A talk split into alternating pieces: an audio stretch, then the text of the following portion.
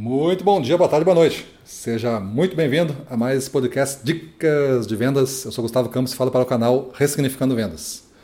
E o episódio de hoje vamos tratar do seguinte tema: ativos e passivos da venda.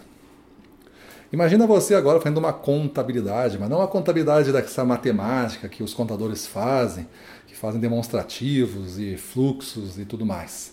Uma contabilidade mais mercadológica, assim, mais sentimental. Tem coisas que você faz que vão ser os ativos e tem coisas que você faz que vão se transformar em passivos ou você deixa de fazer. Imagina uma folha dividida no meio, isso pode ser um exercício já para você fazer. E tente ver num atendimento, você pode começar num atendimento. Se você for gestor comercial, isso também serve para você. Você pode fazer do seu trabalho ou você pode fazer observando o trabalho de um vendedor. Eu vou partir dessa perspectiva, tá? Mas se você for vendedor, faça você mesmo, não espere por ninguém. Mas se você for um gestor, você pode fazer e complementar daí a percepção que ele teve. Imagine então você, gestor comercial, uma folha dividida no meio. No lado esquerdo vão ter ativos, no lado direito vão ter passivos e você vai analisar a venda que o seu vendedor está fazendo junto a um cliente. E tudo o que você acha que ele fez e contribuiu para a venda, mesmo que seja uma maneira de se expressar fisicamente, uma maneira que gesticula, a entonação da voz, a emoção, uma frase que disse, o jeito que conduziu a negociação, o jeito que apresentou o preço, o jeito que defendeu a objeção de estar caro, tudo isso você pode colocar como ativos se for uma coisa de destaque. Depois, na outra coluna, podem aparecer poucos ou muitos passivos. Passivos é coisas que você fez e não está de acordo com o que nós devemos fazer, nosso processo de vendas, nosso padrão de vendas é mais ou menos definido desta maneira e você não fez dessa maneira e isso ocasionou que você não fechou a venda, então virou passivos. Isso você deixou de fazer ou isso você fez de maneiras diferentes. E aí você registra tudo isso para servir de uma conversa. Essa conversa ela tem que ser feita na sequência do atendimento, não mais na presença do cliente, obviamente, mas você às vezes está numa rota, se deslocando para um próximo atendimento. E neste período que você deve bater com ele a sua contabilidade das vendas aí. O importante é que você faça às vezes uma pergunta antes para ele. Como que você, o que você acha que você fez que deu certo? Não importa se fechou ou não fechou a venda nesse momento. Eu só quero saber o que ele acha que deu certo. E o que, que eu acho que deu errado? Seriam os passivos, né? Os passivos são coisas que vão estar neste lado da equação e você tem um preço a pagar. Um passivo na contabilidade, por exemplo, é o que você fez um financiamento lá, você vai ter que pagar esse financiamento. Então vira um passivo. Né? Você vai ter que honrar esse compromisso.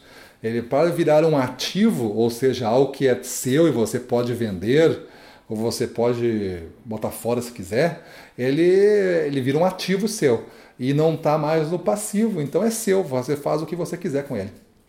Então você tem que honrar o compromisso. A mesma coisa em vendas. Você, ao fazer algumas coisas ou deixar de fazer, você assume passivos e você vai ter que honrar com esse passivo. Como que você honrou? A primeira vez agora, você honrou não é, conseguindo chegar no nível de fechar a venda. Este é o seu passivo. Você não conseguiu bater a meta. Você não conseguiu fechar a venda. Ou seja, no balanço entre ativo e passivos, você teve mais passivos. Às vezes não importa tanta quantidade, mas os passivos que você tem são muito prejudiciais. Pesa muito esse passivo. E aí faz com que você não consiga reconverter em vendas muitas oportunidades. Então a ideia é que você, gestor, ajude a, nossa, a equipe que você tem a ter clareza dessa contabilidade das vendas e ter planos de ação para corrigir esses passivos, para diminuí-los o máximo possível. Porque aí, mesmo assim, você não tendo passivo nenhum, que é muito difícil de acontecer, você vai ter ainda oportunidades que você não vai fechar, porque outro cidadão, outro concorrente, conseguiu ter mais ativos do que você. Aí a briga começa a ser do lado dos ativos. Esses ativos que eu tenho comparado com os ativos da concorrência, menos os passivos. Ele é o maior de todos?